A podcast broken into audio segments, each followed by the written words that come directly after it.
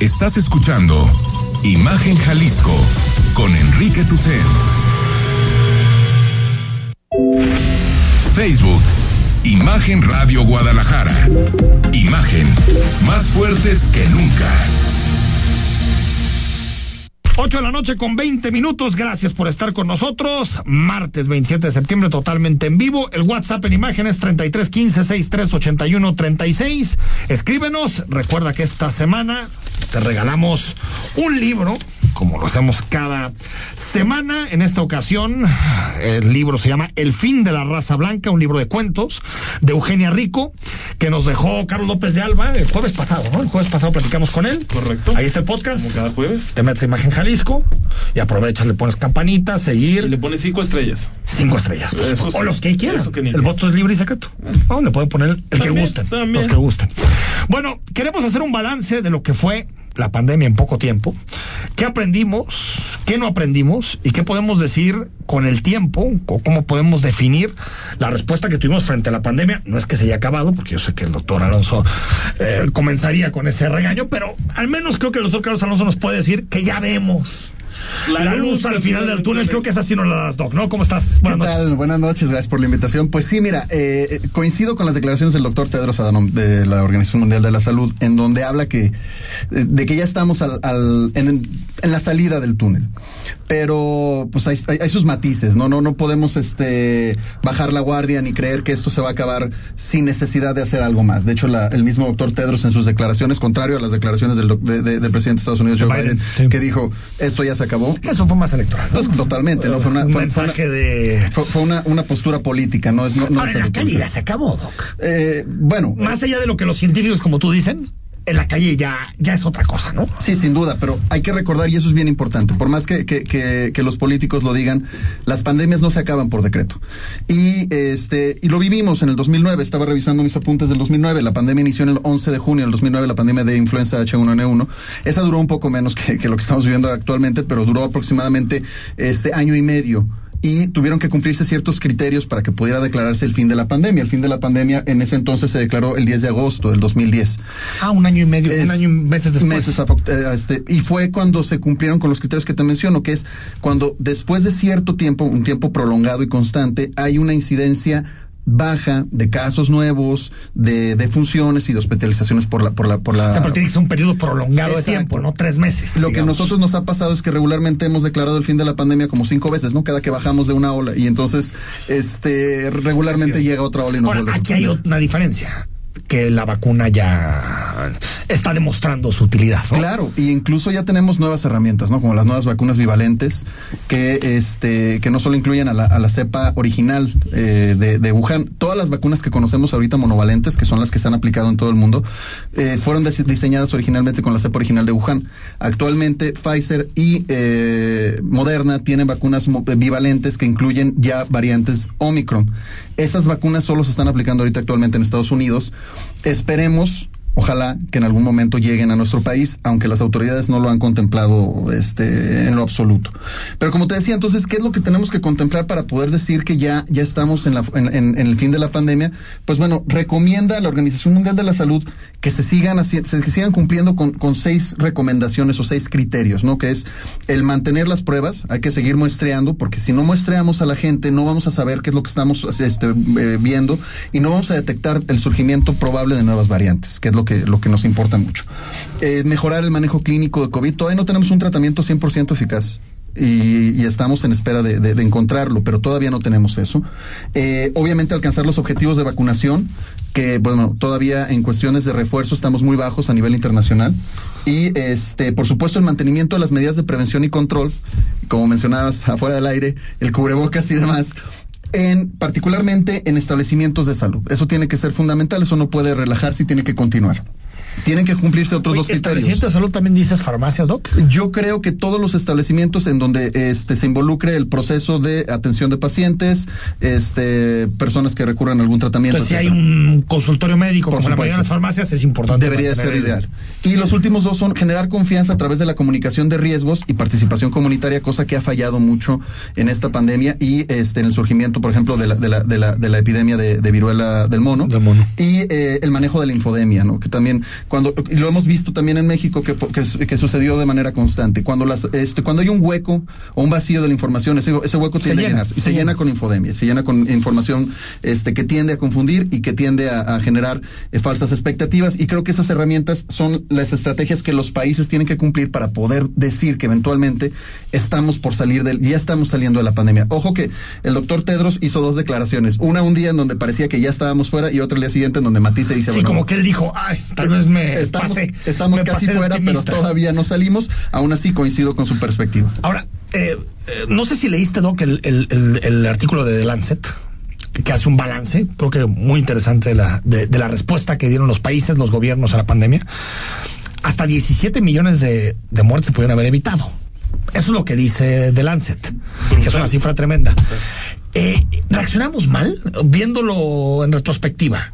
Híjole, en retrospectiva cuando Yo sé que es muy difícil Claro, con porque información hay que, ponernos en ese momento donde teníamos aparte una serie de telarañas en la cabeza, ¿no? Desde que el cubrebocas no servía hasta que, bueno, acuérdate de algunos políticos que decían que, que los ricos se contagiaban, los Pero pobres, ¿no? Unas propio- cosas, bueno. El propio doctor Tedros dijo que no tenía tanta funcionalidad, ¿no? Al principio. Es que creo que todo el mundo empezó a cambiar un poco en tardaron esas. un tiempo en reconocer que esta enfermedad se transmitía vía aérea y no por gotículas. Y eso, y eso fue parte de todas las autoridades, incluyendo la Organización Mundial de la Salud. Y en el momento en que reconocieron eso, entonces empezó Ahora, a. tú, por ejemplo, para una próxima pandemia, que ojalá no suceda, pero creo que va a suceder porque Sin duda, por los eventualmente años va a haber una- sí. Eh, ¿qué, qué hicimos bien y qué no hicimos bien, Doc?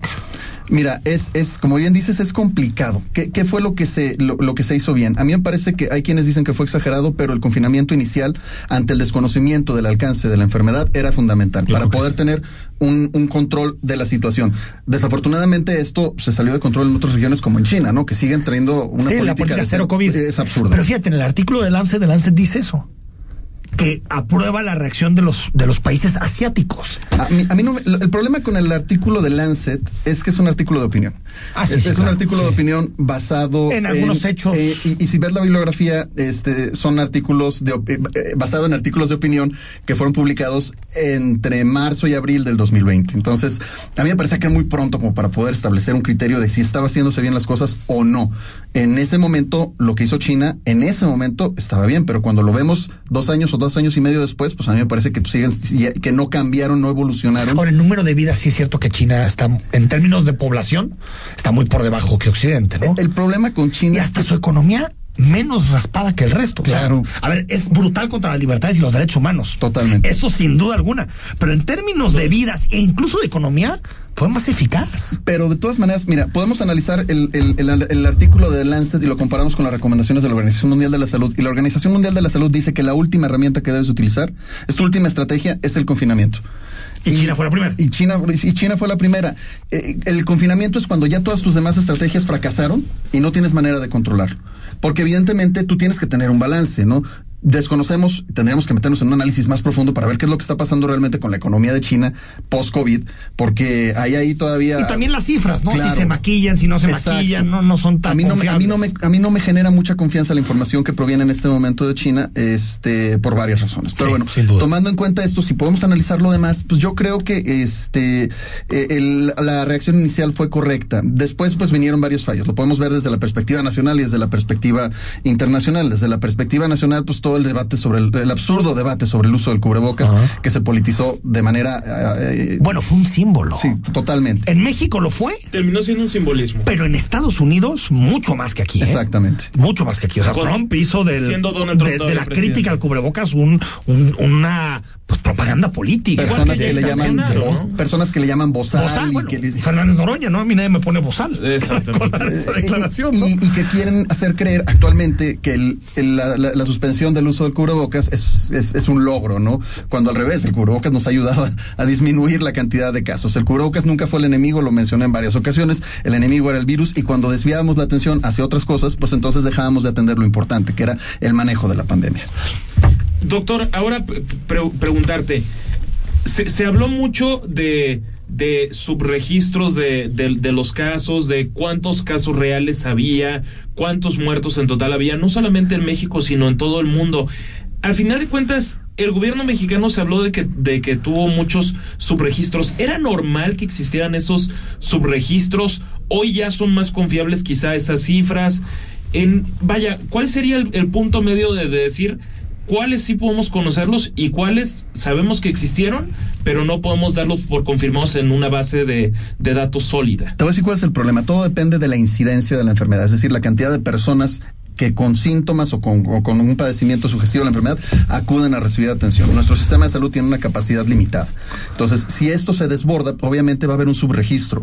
Y varios momentos de la pandemia tuvimos oleadas o olas que superaban por mucho la capacidad de atención. Entonces, si de por sí superaban la capacidad de atención, por mucho superaban también la capacidad de registro, porque son dos, dos, dos, dos apartados eh, que están relacionados, pero que son hasta cierto punto independientes. Entonces, el subregistro es algo normal cuando tenemos una gran cantidad de casos como la que vivimos actualmente. Pero por eso a mí me parece y quiero que ser, quiero quiero quiero enfatizar que algo que hizo el gobierno mexicano que me parece correcto es darle seguimiento al exceso de mortalidad, que ha sido utilizado para criticar al gobierno mexicano. Bien, pues claro, por supuesto que se le debe criticar cuando cuando cuando, hay un exceso de mortalidad por encima de lo normal, pero el el registrar y reportar puntualmente el exceso de mortalidad es algo que nos permite entender el verdadero impacto de la pandemia y eso es algo que el gobierno sí ha hecho, él lo ha publicado abiertamente.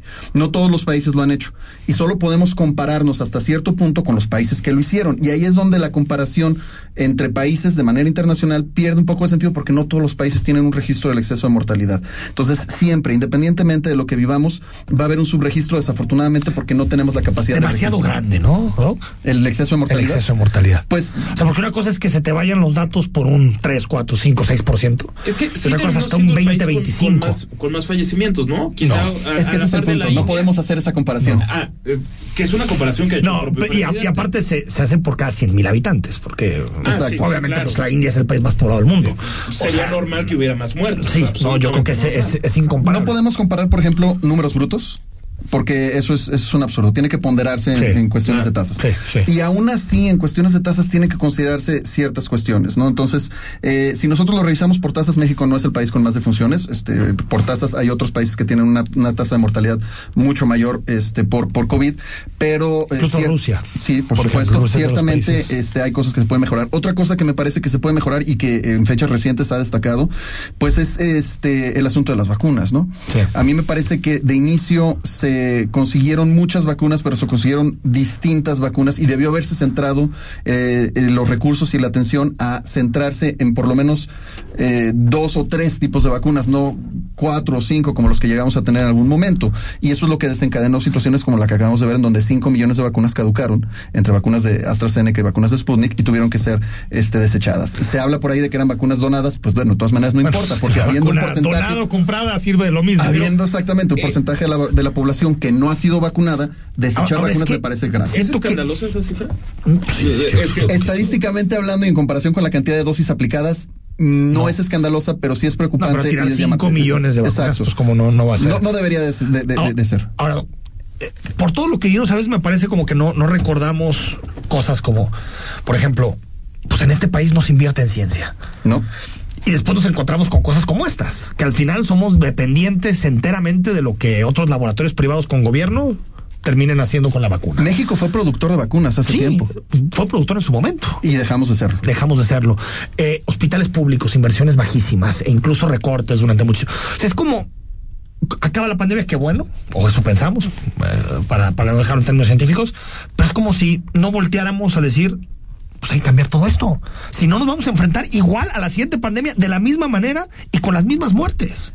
Mira, es una situación diferente, pero, pero, pero quiero comentarla porque pues este tiene ciertas similitudes. Actualmente estamos en una emergencia o, con la situación de emergente pues del, virus de la viruela del mono.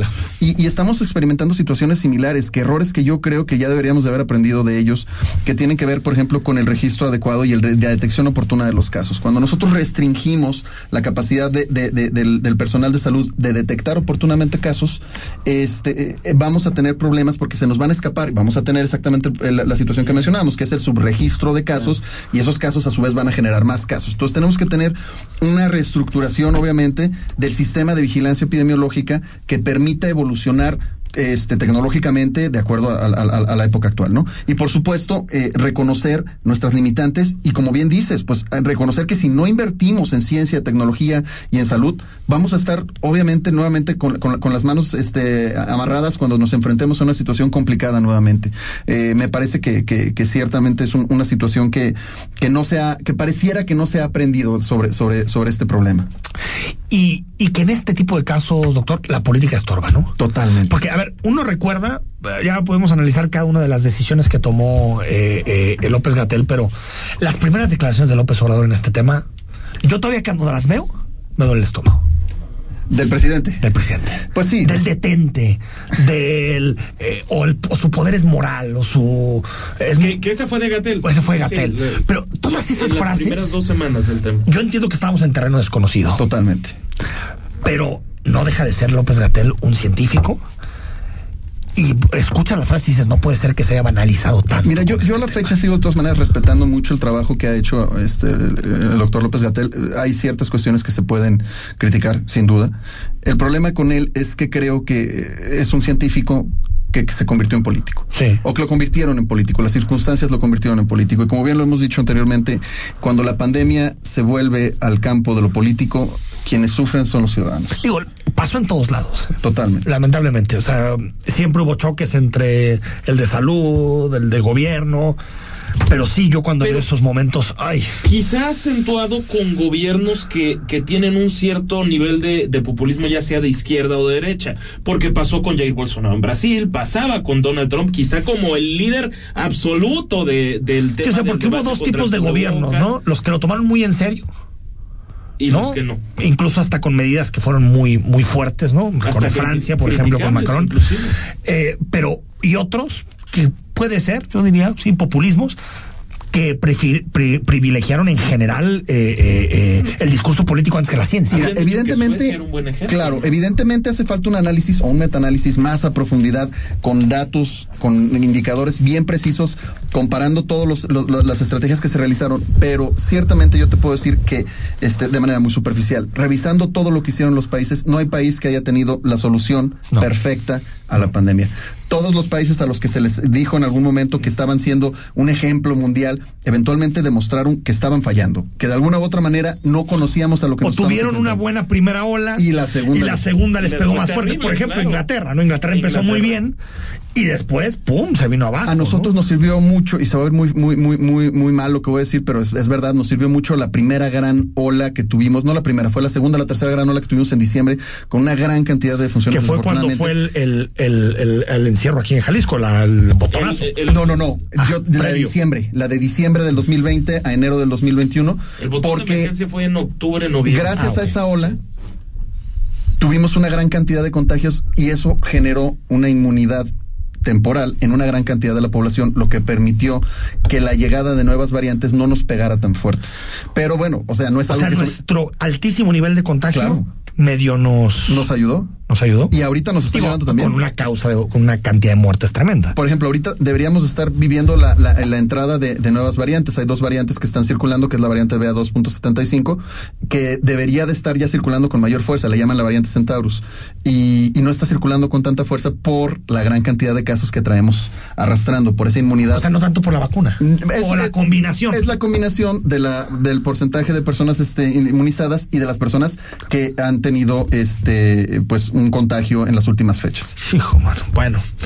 Entonces, calificas positivamente por lo que te veo. No, yo creo que lo califico en términos eh, in- indeterminados. Y, y no digo gobierno, eh, hablo de generar la respuesta y coincido contigo, no hay gobierno que lo haya hecho. Es que ese es mi punto. Sí, pero yo creo que hubo gobiernos más responsables que otros. Por supuesto. Yo sí lo creo. ¿eh? Los que no se metieron en la política. Los que o se metieron para decir, escuchen a los científicos. Escuchen a ellos y ya. Los países en donde todas las fuerzas políticas se pusieron de acuerdo Sí. en pos de la población. Ahora, na- nada más, eh, que, a ver, si los datos son, son correctos, pero se- según yo, nada más el 68% de la población estadounidense estaría completamente vacunada, según Overworld in, In Data. in- in Data. Y menos del, del 50% tienen este, La las tercera, digamos, Exactamente. Es que eso es bajísimo. Eso te habla también de, de los movimientos antivacunas muy marcados quizá en, en Estados Unidos, porque ¿qué fue? Hace más de un año que Estados Unidos puede haber vacunado a toda su población sin, más, problemas, sin problemas. sin problemas. Más, más. Sí, hasta inclusive más tiempo, porque creo que fue en noviembre del año pasado cuando ya se empezaron a vacunar a los niños mayores de 5 años. Es ¿no? que el primer movimiento eh, político social fue el del cubrebocas y el siguiente que se Las que se- fue el de las vacunas. Sí, porque en México no fue tanto un movimiento antivacunas, No. sino gente que por una cosa o por otra no iba, pero tampoco hacía militancia en contra de la vacuna. Exacto. En zonas en Europa y en, y en Estados Unidos sí hay movimientos antivacunas fuertes, sobre todo en Estados Unidos. Y en esos lugares está teniendo un, eh, una reemergencia de enfermedades que ya teníamos controladas por vacunación, como la polio, el sarampión, la rubiola, están volviendo a emerger gracias a los movimientos antivacunas. Oye, y como una nota al pie de página antes de despedirte, eh, ¿es cierto que nos fue bien en otras enfermedades por usar el cubrebocas, por ejemplo, influenza? Sin duda. Tuvimos una reducción significativa de enfermedades respiratorias no relacionadas directamente con el COVID gracias al uso del cubrebocas. Voy a decir algo que mm, no me gusta, porque tampoco que nos encanta usar el cubrebocas, no, es que no. Pero, pues que tal vez en interiores tendría que quedarse. Tal vez, ¿eh? Hay que favorecer la ventilación. Yo, yo cuando fui a Japón me impresionó que fue tres meses antes de la pandemia. Todo el mundo. Y yo decía, ¿y estos qué? No? ¿Y estos qué? O sea, ¿cómo- cómo Es una puede? responsabilidad No, solidaria. y son muy limpios. Totalmente. En cualquier lugar se te hace, no hay toque, ¿no? Eh, es una. Sí, termina la ciudadanía, pero sí creo que debería haber un debate sobre, sobre el cubrebocas de cara al futuro, ¿no? Mi recomendación sigue siendo la misma. Espacios cerrados mal ventilados debe de favorecerse el uso del cubrebocas, particularmente en espacios Lo- de Lo sanitarios. bueno que está ventilado aquí. Sí. Lo bueno, si no, imagínate nomás. Sí, no imagínate. ¿Algo más, Rodrigo?